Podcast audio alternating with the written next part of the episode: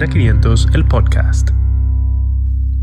Gracias por sintonizar Ampicilina 500, el podcast. Sean bienvenidos a este espacio semanal en donde te traemos temas de interés médico pero aplatanados, en un lenguaje sencillo y acompañados de la mejor evidencia científica. Síguenos en redes sociales como Ampicilina 500 y recuerda que puedes conocer un poco más de nosotros en nuestra web www.ampicilina500.com. Les, saluda, les saluda Catherine Calderón junto a Jonasis Jiménez y Rafael Vargas. Bienvenidos a todos. ¡Wow! ¡Qué introducción es! Wow, sí, saludos. Sí, casi sin respirar. Casi sin respirar, casi sin equivocarme, pero bueno. Nada, nada es perfecto. De aquí a los 200 episodios lo logramos. Claro. Sí, sí. Señor, ya estamos a unos días de la fiesta navideña, ya se siente la brisita, ya tenemos el estómago en remojo para disfrutar los dulces, el ponche, el puerco asado, el niño envuelto, las empanadas. Tú no puedes hablar de eso. Si ahora. ustedes le ven la cara, Catherine. tú no puedes hablar Ella de eso. literalmente ahora, está saboreando. En este momento tú no puedes hablar de eso. Bueno, lamenté No, ella, la gente no sabe a qué hora grabamos. Pero a cualquier hora que, que grabemos, a cualquier hora que ustedes escuchen esto, va a haber un statement que siempre va a ser cierto. Tengo hambre. O sea, sí. Y quiero empanada. Y Ese es el término de Catherine. Bueno, eh, en fin, estamos poniéndonos en sintonía para las fiestas, los angelitos, los desarreglos. Y como siempre yo comento con los pacientes, nadie se quiere enfermar Yo en paso Navidad. con los angelitos. ¿Tú, tú no, tú no participas No, yo no. y el yo no angelito de ampicilina, el ángel- o sea que Y el angelito de nosotros tres. Sí, sí, ya va a haber un angelito aquí. La pregunta es: ¿quién nos va a regalar qué falta?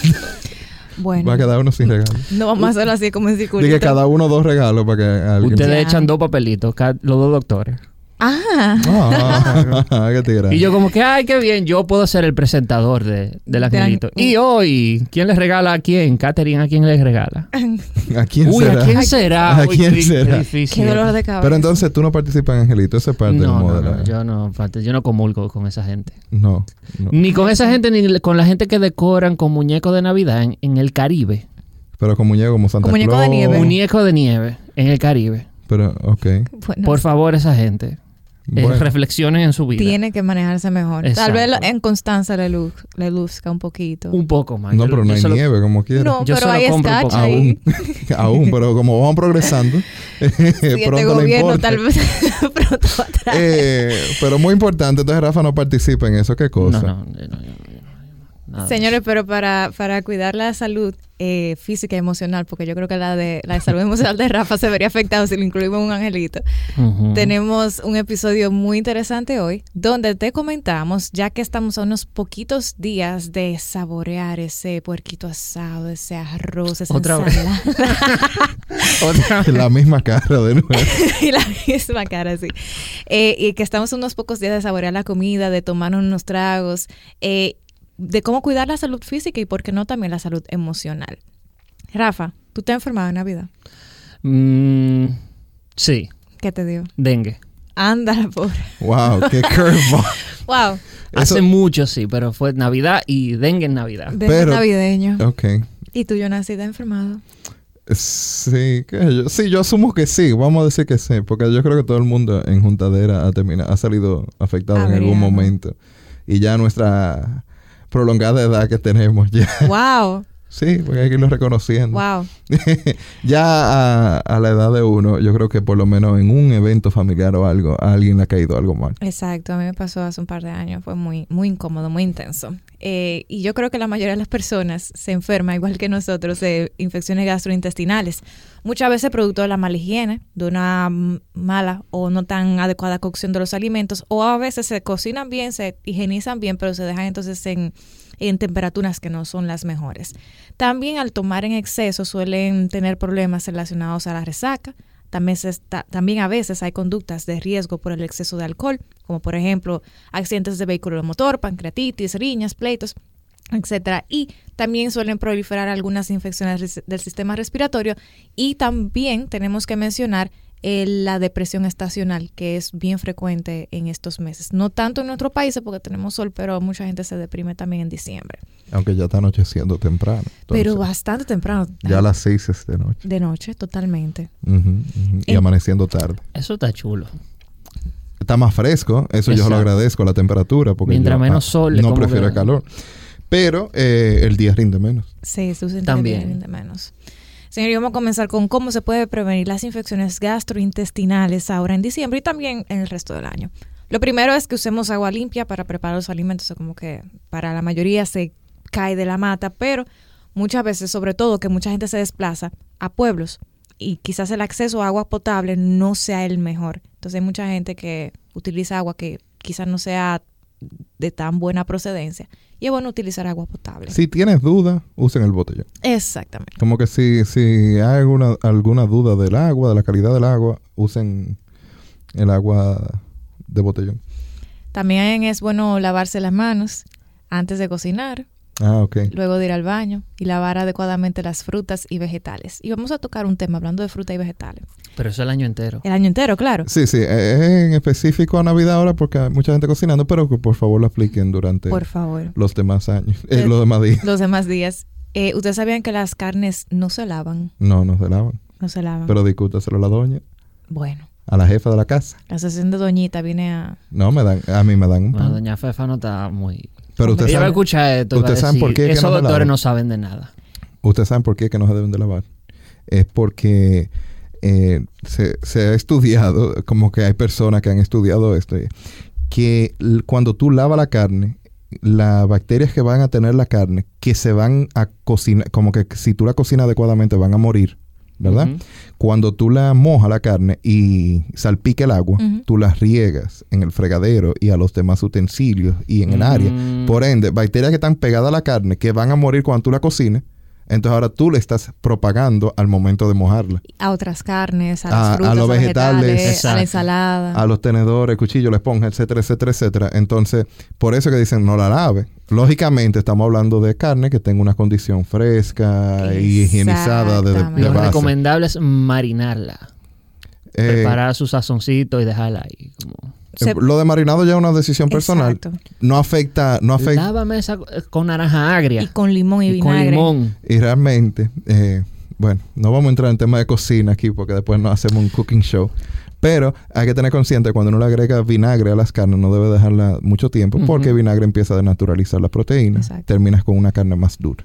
Exactamente. Dije, nota, seguimos. Entonces, Pero es bueno saber eso, eh, Jonas y Rafa, porque mucha gente todavía tiene esa tradición. Yo creo que la mayoría de las personas, como que por instinto, abre el paquete, abre la llave y lava la carne. Como que es algo que te viene naturalmente, sin saber que realmente todas esas bacterias y los patógenos se van a ir en el momento de la cocción. Pero como lo que tú dijiste al final me encantó. Lo importante es comprarla fresca, porque mucha gente, por ejemplo, Johan, Johanna Nature, Johan Nature, Johanan hizo un post sobre eso y mucha gente le decía, pero que si la carne viene sucia, él lo que le respondía con toda razón, ¿y dónde tú estás comprando la carne? no, y también la gente se confunde porque hay una tendencia a hacerse más sensible ante las cosas. Eh, hay, que tener, hay que reconocer que la carne viene de un animal. Entonces el proceso no siempre es lo más bonito, digamos. Entonces mucha gente confunde propiedades naturales del mismo proceso y de la carne con, con falta de calidad. Eh, muchas veces la cosa que más eh, nos molesta de la carne y que más lavan es cuando cortan los huesos de una manera inadecuada. Entonces quedan muchos filamentos de hueso y de la materia ósea de adentro. Entonces, eso, si tienes que lavarla, si no hay escapatoria y tienes que hacerlo, no te sientes cómodo haciéndolo, pues lávala. Pero en vez de ponerla justamente bajo la llave, llena un envase con el agua y pásala por el envase, así no hay sa- tantas salpicaduras. Exactamente. Y, y sé consciente de que después de que termine de lavar la carne, uses una tabla de picar, etcétera, con esa carne, entonces tienes que decontaminar todo el área. Claro. Ahora, Con cloro, si preferiblemente. tú vas a comer mondongo, por favor, Mm. ese mismo ese mismo proceso de poner una ponchera y requete lavarla. Yo, Ya eso- ya ese es otro otro- tema. es- aquí Es estamos en puerco 500. asado, pero El mondongo del pueblo. eh, Mm. yo. Entonces la De próxima. guiso. Rafa, yo creo que tú, ni- tú ni vas a estar aquí para... No te va a tocar mondongo ni nada de Qué eso. cosa. Entonces, es muy posible. Señores, también es bueno cocinar los alimentos completamente, sobre todo las carnes. Existen unos mínimos de temperatura que las carnes deberían seguir. Estos son mínimos, o sea que a partir de ahí usted puede cocinar la carne a una temperatura un poquito más alta sin rostizarla o por un poquito más de tiempo. Por ejemplo, la carne molida debe cocinarse a un mínimo de 71 grados Celsius. los filetes asados y el cerdo a 63 grados Celsius por lo menos, el pollo a 74 grados Celsius y la carne de res, la ternera, el cordero y el cerdo deben reposar 3 minutos antes de servirse. Entonces, eh, mi recomendación para todos aquellos que nos escuchan en cocina Chef es que inviertan, eh, que inviertan en un termómetro instantáneo. Eso lo pueden conseguir eh, online desde 3, 5 dólares. Lógicamente, la variación no es en qué tan bueno mida, sino que tanto le dure. Exacto. Pero si usted invierte en uno de 10 o 15 dólares, créanme, esa es lo- la mejor inversión que usted va a hacer para su comida. Nunca va a volver a comer carne seca, porque el dominicano tiende a cocinar por eh, hervir, todo lo hierve. Entonces no es la mejor manera de prepararlo. Y tú cada vez que comes, comes con la seguridad de que tu carne está cocinada hasta el punto. Exactamente. Específicamente la pechuga. Cuando tú llevas una pechuga a 74 grados Celsius y tú las quitas del sartén, todavía está jugosa. Pero si tú la cocinas por ojo, o se te quema y está cruda por dentro, o todavía, o la sobrepasas. Entonces, eso para mí es una de las mejores inversiones. Así tú te aseguras que siempre estás comiendo y las bacterias propias de la carne y de proceso ya han sido Eliminadas. eliminadas. Exactamente. La carne poco cocida está en riesgo de transmitir infecciones por bacterias como Escherichia coli, Salmonella, Staphylococcus aureus, Yersinia, Listeria, Triginosis, entre otras. Por eso es bueno cocinarla bien y como decía Jonas, eso es súper importante. No viéndola, sino con el termómetro, que es la única forma de saber si están bien cocidas. También hay un problema que aquí en Dominicana, yo creo que la mayoría estábamos familiarizados, pedimos la carne, por ejemplo, en un restaurante bien cocidas y tendemos a, por cocinarla bien, rostizarle, que te quede negra la carne. No, y seca, Mm. completamente seca. Exacto, que a veces no tiene ningún valor nutricional ya cuando, cuando está en ese estado. Y las carnes cocinadas a una temperatura muy alta también pueden causar problemas. Los investigadores han encontrado que el alto consumo de carnes bien cocidas, o sea, que estén muy rostizadas, fritas o asadas, se asocia a un mayor riesgo de cáncer colorectal, pancreático o de próstata. Cuando se cocinan carnes de res, de cerdo, pescado o aves, por ejemplo, pollo, pato, etcétera, utilizando métodos de alta temperatura como por ejemplo fritos, eh, fritos en sartén, asados directamente sobre una llama, forman sustancias químicas eh, que se llaman aminas heterocíclicas hidrocarburos arom- aromáticos policíclicos. En, para no cansarle mucho el cuento, esos Ya componentes que- esos componentes que se crean cuando estamos cocinando las carnes a altas temperaturas son capaces de ir a tu ADN y cambiarlo. Entonces, eso pone a una persona en riesgo de tener cáncer. De desarrollar cáncer de colon. Oh. Cáncer de colon, de páncreas o de próstata en algunos Primeramente se describió con, con comer mucha carne asada. Porque el, el pro- el carbón al quemarse, entonces combinado con la carne producía una sustancia. Pero se ha visto que es la exposición de proteína de carne a una temperatura elevada por mucho tiempo. Entonces Ya. también hay que entender que la carne lo que queremos cuando cocinamos es, eh, para decirlo ya, no es matar la bacteria. Eh, ese es el propósito de cocinar la carne. Exacto. Ponerla en un punto que uno la pueda digerir. Hay un punto que cuando se pasa de ahí ya no queda nada alimenticio tampoco, porque ya hemos cocinado tanto que ya le sacamos lo que nos iba a aportar. Exacto. Entonces por eso es lo importante de llevarla al punto exacto de cocción. Exactamente. Y recordar que lo que la gente ve como sangre, cuando Ujú. tú tienes un filete a temperatura Esos media, son los jugos. eso realmente no es sangre en sí. Es la hemoglobina de dentro de las células de la mioglobina, dentro de las células que tiene un color rojo, Ujú. Pero eso no es la sangre que corre por el animal, sino que es lo que está dentro de la fibra del músculo, que es lo que uno está comiendo, que no tiene nada de malo si ha sido llevado a la temperatura adecuada. Exactamente. Entonces, para evitar eso, util- evi- vamos a evitar tiempos de cocción prolongados. ¿Cómo sabemos que es un tiempo de cocción prolongado? Con lo que Jonas dijo, compren su termómetro y usted sabe cuándo ya la carne está. Eso es lo mejor, se van a acordar de mí para siempre. Incluso para venden unos termómetros que son digitales, que tú con Sí, el sí. celular vas chequeando la, la temperatura. Ajá, también. Incluso te manda como una notificación cuando ya llegó, ya tú lo puedes sacar. Exacto. Eso requiere un poquito más de inversión, pero el Termapen, que es como Pero la vale marca la, del original, vale la pena. me Eso es instantáneo. Y tú lo punchas en el punto más gordo de la carne y te dice tanto. Entonces, eh, algo que Catherine mencionó, que hay ciertas carnes que hay que dejarlas reposar, es que hay un proceso que después que tú retiras la carne, sube hasta 10 grados, puede subir de Ujú. 5 a 7 grados. Entonces, cuando tú la retiras, tú la puedes retirar, vamos a poner que 74 es la del pollo, tú la puedes retirar en 70, 70 73, y ella, se termina, y ella termina de subir ya cuando sale del, del sartén. Exactamente. También podemos usar un microondas para cocinar, calentar la carne antes de someterlo a, a, temperaturas altas, voltear la carne eh, de forma continua, o sea que no la dejes de, un- de un solo lado. Y si se te quemó un poquito, quita la parte negra. Y eso también Cortas. ayuda. Exacto. Y eh, ah, algo muy importante, mucha gente, sobre todo cuando hace carnes al horno, eh, pone un envase debajo y recolecta como todo ese juguito que le queda a la carne y hacen gravies como salsita. Eso no se debe hacer. No se debe, Eso pero no se debe hacer. Es muy, es muy ahí es rico, que está pero el sabor. es muy rico, pero no se debería hacer. Nosotros le traemos la evidencia. Sí. Nuestra práctica ya. Porque hay una experiencia No, no, no. que, porque quieran, que quieran. No, es que ahí es que está el sabor. pero no se debe. No se seguimos, debe. seguimos entonces. Señores, algo muy importante es que muchas veces, y me consta que muchas personas que cocinan se lavan sus manos bien, tienen perfecta higiene, cocinan su carne bien, le ponen su termómetro, saben cómo está ya la temperatura, hacen su ensalada y todo eso, pero dejan los alimentos expuestos a una temperatura que no debería ser. Hay una temperatura óptima para cada alimento. Las ensaladas deberían estar frías, Sí. pero usualmente cuando vamos a un buffet, a un hotel, a un crucero, a una cena, la ensalada está. O sea, Especialmente la que tienen mayonesa. Exacto, que son las que se descomponen más rápido. La de Entonces, papa con mayonesa, que es la del caso clínico siempre. Sí. Entonces, las comidas deben estar o calientes o frías a la temperatura que se van a consumir. Y eso es un punto muy importante porque hay gente, eh, como Rafa, por ejemplo, que se va para un crucero, como Jonas, que No, se va para un no, no, hotel a fin de año, eh, gente poderosa que se va a otro país. De que los stories dirán la verdad. Entonces, No, eh, hay gente que se va eh, para hoteles, cruceros, que se van a otros países, que inclusive tienen sus cenas de, de Navidad de, o de fin de año en restaurantes. Y como que la guía debe ser esa misma. Usted, los alimentos calientes deben estar calientes, adecuados, en un envase para eso, y los fríos fríos.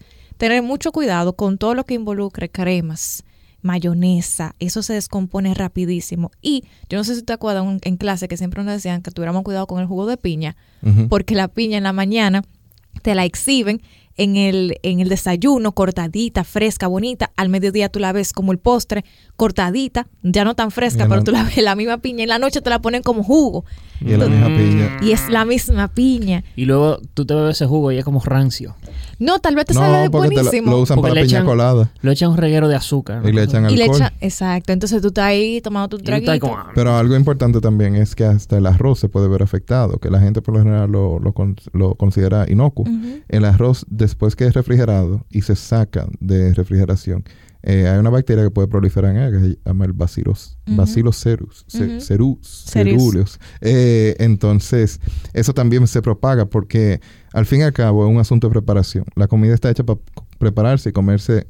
en, el, mo- pos- en el momento. Ah, exacto. Entonces ya entra en riesgo cuando se prepara con tiempo. Ahora, ¿se puede conservar? Sí, pero con, como dijo Catherine, con la adecuada refrigeración. Y en caso, porque puede y lamentablemente va a suceder alguna intoxicación alimentaria, el tratamiento, señores, es que usted se hidrate con sueros de rehidratación oral. Eso lo venden con marcas que usan los bebés. Sobrecito. En sobrecitos, si es un sobre, se utiliza un sobre en un litro de agua. También hay marcas comerciales. No la marca comercial que se utiliza para los deportes. Esa no. No, no, no. Es la marca que, que... tiene electrolitos. Exacto, la que tiene electrolitos litos. y lo tienen el nombre, esa la pueden utilizar. La de cocodrilo. Se puede utilizar la de cocodrilo. Pero tiene electrolitos. Exacto. Entonces, algo muy importante es que debemos evitar esos, esos medicamentos que son para cortar la diarrea, que tienen loperamida. Ay, no. No se Tratar de no eso, usarlo. Y si le da fiebre o si la condición es inmanejable, vayan a una emergencia, vayan a su consulta, porque en algunos casos, la mayoría de los casos, esas diarreas son autolimitados, se van a desaparecer solas en un curso de 24 o Cuando 48 elimina horas. La, la infección, sí.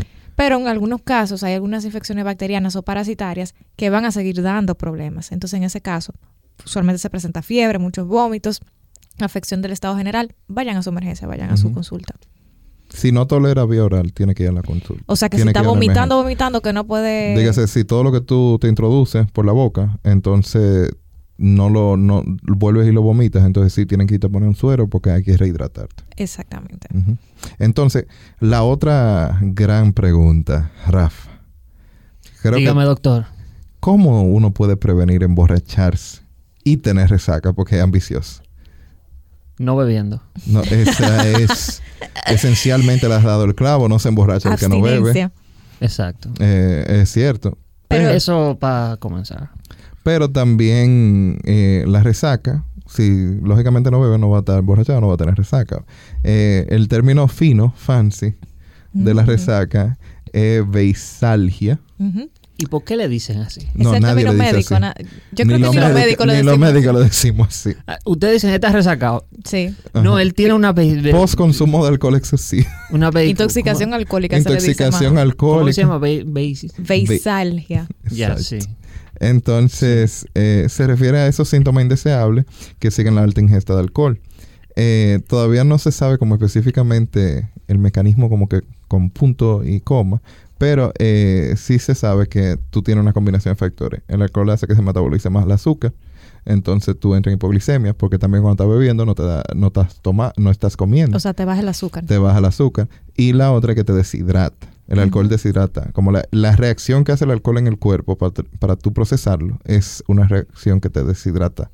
Entonces, en combinación, eso te da el dolor de cabeza, el dolor muscular, que también, por la misma falta de azúcar y la deshidratación, tú entras en acidosis láctica, Ujú. que también te da dolor muscular. Exacto. Entonces, esa combinación de que cuando tú estás tomando también te coge con un bailar y con un brincar, Ah. etcétera, etcétera. Entonces, eh, eso da un conjunto de síntomas al otro día. Ahora, al otro día hay que recogerte con dos placas. Y, y, Y cuidado. Y después que tú sales de la discoteca, de la fiesta, entonces que tú haces, te da unas alturas de comida chatarra en la calle, que es lo único que está abierto a las 4 de la mañana. Exacto.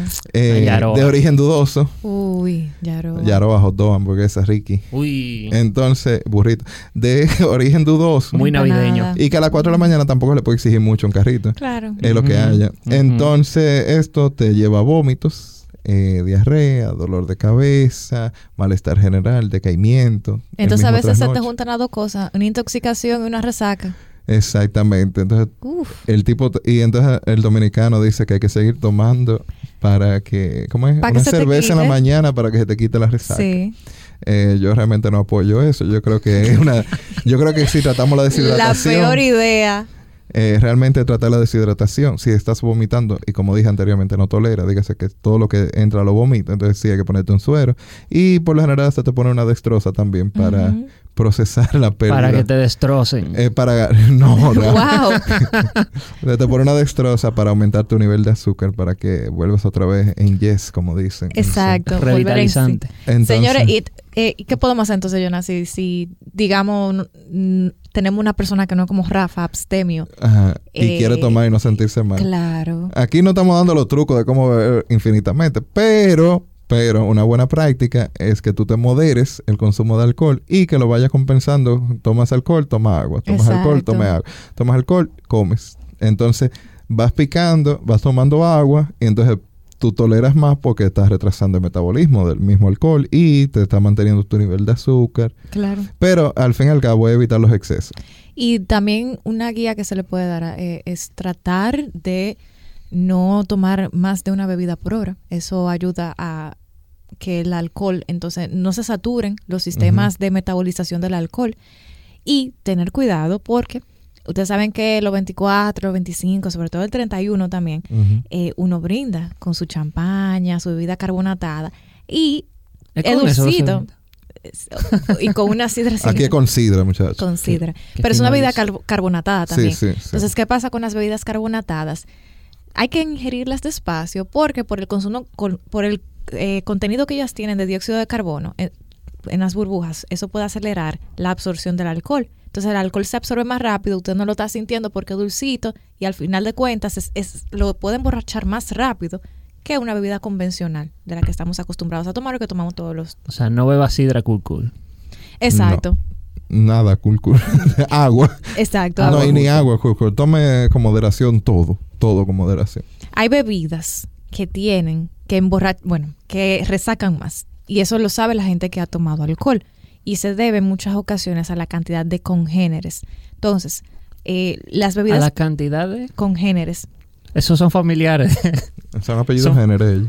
son familiares de ellos. los congéneres son algunas sustancias que tienen algunas bebidas alcohólicas eh, que digamos las hacen un poquito más impuras. Entonces, eh, la mayor cantidad de congéneres hace que la, los sistemas de metabolización del alcohol se saturen un poquito más rápido y la gente le dé una resaca como que... Dígase que son menos Mm, refinados. Y eso viene como en los etílicos potentes. En las cervezas En los menos tienen Ya. Exacto, los menos refinados. Entonces, las bebidas que tienen menos congéneres son el vodka, la cerveza light, el gin tonic y el vino blanco. Tienen menos cantidad de congéneres. Entonces, esos Ah, alcoholes... pero como muy variado. Sí, O sea, como que no están en la misma categoría. no. Mm. Entonces, se recomienda que para evitar, uno prefiera esos alcoholes que tienen menos congéneres porque así te, te cae menos pesado el otro día. Por ejemplo, en Navidad. Está la mesa de los licores y la bebida. Ujú. Lo que no hay agua, hay refresco. Anda la porra. No, no, se busca el agua, siempre hay agua. Porque el agua compraron el botellón para lavar el pollo, acuérdate. Ya. Lo que pasa es que nunca la ponen en Ya. exhibición. No está en exhibición. El agua está allá atrás, hay que O ir a sea, buscar la En nevera. exhibición Exacto. están los refrescos. Sí, Entonces, sí. con, una, con un etílico potente local. Sí. Sí, local. sí, sí, sí. Con es- se- Un exacto. Con mallita. exacto. Entonces, se hace combinaciones. Ajá. No hay agua. No, no, O sea, esa es la realidad. no se combina Sí. con esa es la realidad de Nochebuena, realidad de Año Nuevo. Lo que hay son una mentica. Y una mentica, eh, los guineitos, que realmente no son guineitos. No, pero son- la mentica es para combinarla con el alcohol, tú sabes, tú supiste. Ah, ya, pero es Estos otra cosa. de, de esta Es otra gente, yo no sé dónde que va a estar. bueno, si, si se te olvida tomar agua, tú una El asunto es que hay una nevera siempre y hay agua. Ajá, pero una práctica es que si usted acostumbra a andar con su vaso, llévelo para su cena de Navidad también. Exacto. Su, su Mm, vaso es sí. reutilizable, su pote. Exacto. Eh, y lo llena de agua y procura por lo menos tomárselo durante la noche para no decir que no tomó. claro. exacto. Y también eh, coma bien. Una práctica que tenemos Eso por lo general es que comenzamos a tomar alcohol sin haber, cosa con el estómago vacío. Para, sin para ir calentando con el juego de dominó. Sí, pero tú puedes ponerte una empanadita ahí, está. Tráeme un servicio de tres. Yo no sé dónde que Catherine está, pero ella pide servicio. Yo quiero, yo Eh. yo quiero eh, estar ahí Empanada, man. y de a tres. Júntense conmigo entonces. Lo importante es eh, ingerir alimentos antes de tomar alcohol. Los, carbohidratos complejos, como por ejemplo la pasta y el arroz, las grasas son de absorción lenta y podrían ayudarte a crear lo que aquí le decimos una buena base para el consumo de alcohol. Pero también hay que tener pendiente que estás comiendo carbohidratos complejos. Te vas a sentir, si No, y que no es que te va a sentir, sino que le estás rompiendo la dieta en caso de, porque... tú lo calculas con tu mano. Exactamente, como hablamos en el episodio con, Con sin lechuga. con sin lechuga. Exactamente. Eh, si tomaste alcohol, por favor, no manejes, no tengas relaciones sexuales sin protección y evita exponerte a situaciones de riesgo. Es bueno siempre tener un conductor designado, una persona, un taxi de confianza a quien usted pueda llamar, porque mientras la gente, ustedes saben que el alcohol inhibe los inhibidores en el cerebro, o sea que te desinhibe. Tú te sientes bien, tú te sientes heavy, bájate con trenza, te aprendiste prende la, la pámpara, todo. Oh, Entonces tú, tú te sientes que tú estás en, en o- en otro nivel, entonces te- la gente usualmente se expone a situaciones de riesgo. Sobre todo aquí en República Dominicana, que la gente de que se toma un trago agarra una- un motor y una pasola.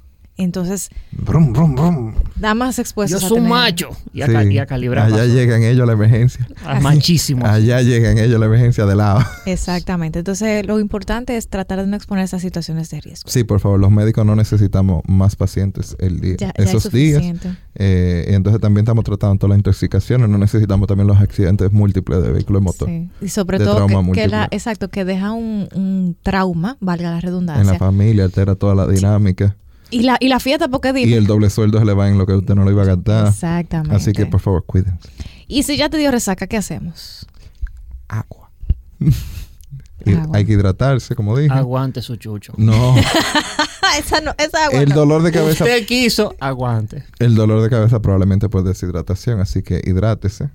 Eh, Se puede comprar un suerito de rehidratación oral también. Exacto, puede usar cualquier cosa que tenga electrolytes. Entonces, eh, Mm, ya ahora. lo del Puede- power. Ajá, Mm. entonces también también su sopita porque el estómago está un poquito irritado, entonces cójalo suave, evita los lácteos Sí, es bueno evitar los lácteos. eh, hasta que se recupere, no es por nada en específico, sino que va a ser proceso más delicado. Exacto. Los carbohidratos complejos son buena idea también. Tostadas, galletas soda. asentando. Exactamente. Vaya haciendo fondito ya después de, de ese hervedero que tenía ahí.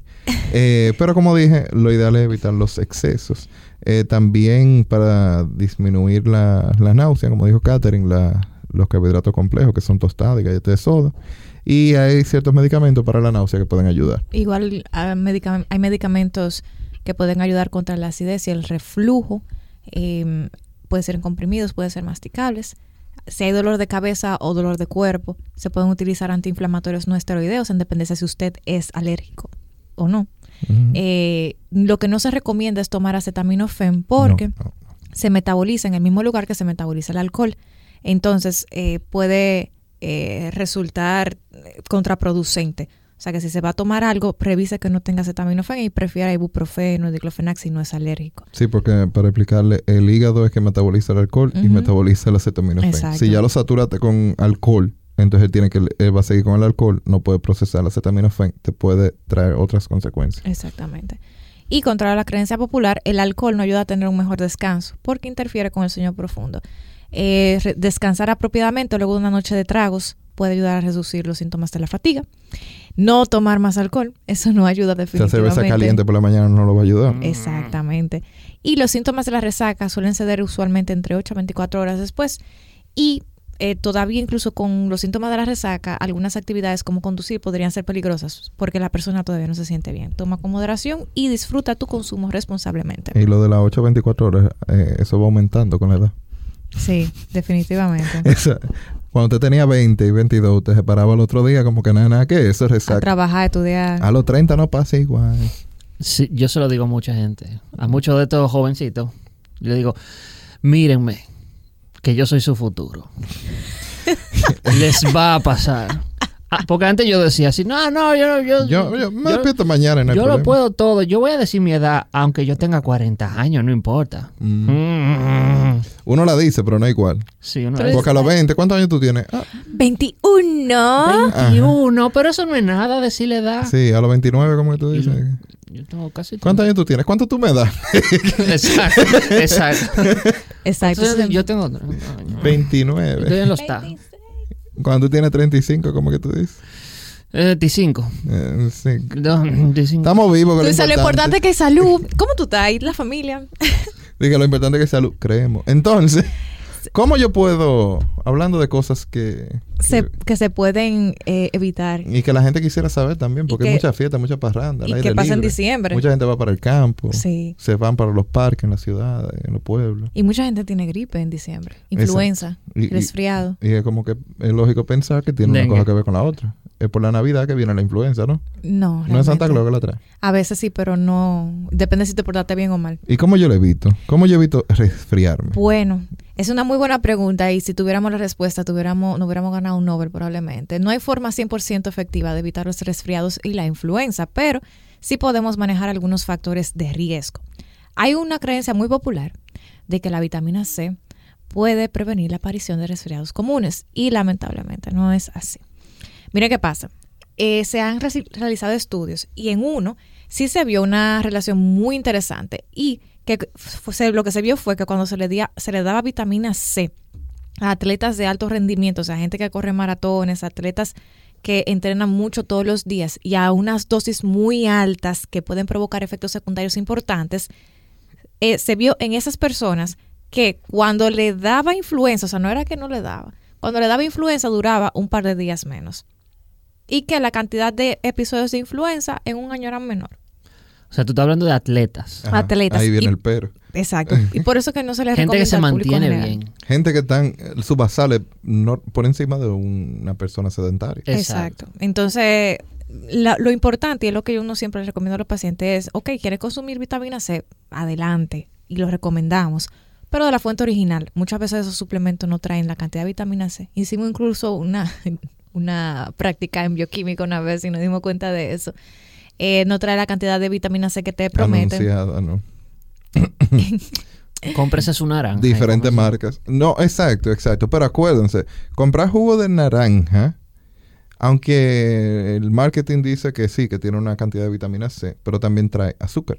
Sí. Y algunos traen hasta sodio, dígase sal. Sí. Pero la naranja que venden los Ajá, chineros. compre la naranja, haga su jugo en su casa. Exacto. Entonces, forma que podríamos prevenir la aparición, por ejemplo, de influenza es colocándonos la vacuna anual eh, y practicando medidas de higiene, lavarse la mano frecuentemente. Si estás en el medio, evita tocarte los ojos, nariz y boca sin haberte lavado las manos antes. Evitar el contacto con personas enfermas. Si estornudas, utilizar la cara interna del codo, no las manos, o utilizar un pañuelo o una servilleta. Y si ya hay síntomas, lo más efectivo son los antiinflamatorios no esteroideos. Si hay fiebre, entonces usar solo acetaminofén e ir a su consulta. Y los compuestos que tienen antialérgicos y descongestionantes funcionan mejor juntos que cuando tú los separas. Usualmente el resfriado es autolimitado, pero es bueno echarle un ojito. Y si ya se presenta fiebre por 24 o 48 horas, es bueno ir a la consulta porque en diciembre usualmente hay más episodios de influenza y de resfriado. Aunque el frío no te, no te resfría, ni la fiebre te resfría, pero se ve usualmente más en, en épocas frescas. Hay unos posts muy interesantes en el Instagram que pueden expandir esa información. Sí, señor.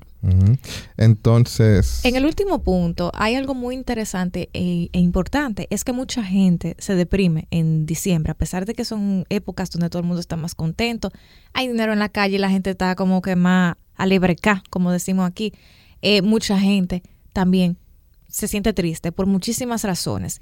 En algunas, razones, en algunas ocasiones Sucede mucho también en países, por ejemplo, del norte de Europa, en, las regiones más nortes de Estados Unidos, en Canadá, que a las 4 de la tarde está oscuro. Usted sale y usted se siente como que, pero espérate, que yo, yo no sé qué pasó. Aquí ya más o menos eso de las 6. Y esos cambios asociados a la disminución de la cantidad de luz se conocen en personas que les afecta el estado de ánimo como el winter blues, el desorden afectivo estacional o depresión estacional. Ojo que no siempre tiene que ver con la cantidad de luz. Hay gente que le pasa en los últimos meses del año. O sea, cuando van cambiando las estaciones, cuando va sintiéndose el frito y también con, la misma falta de luz, aunque en países como nosotros no se note tanto. Entonces, usualmente, ¿cómo nos damos cuenta de, los síntomas? Eh, usualmente los síntomas comienzan en los meses de, de invierno, aunque nuestro, nuestro invierno como medio...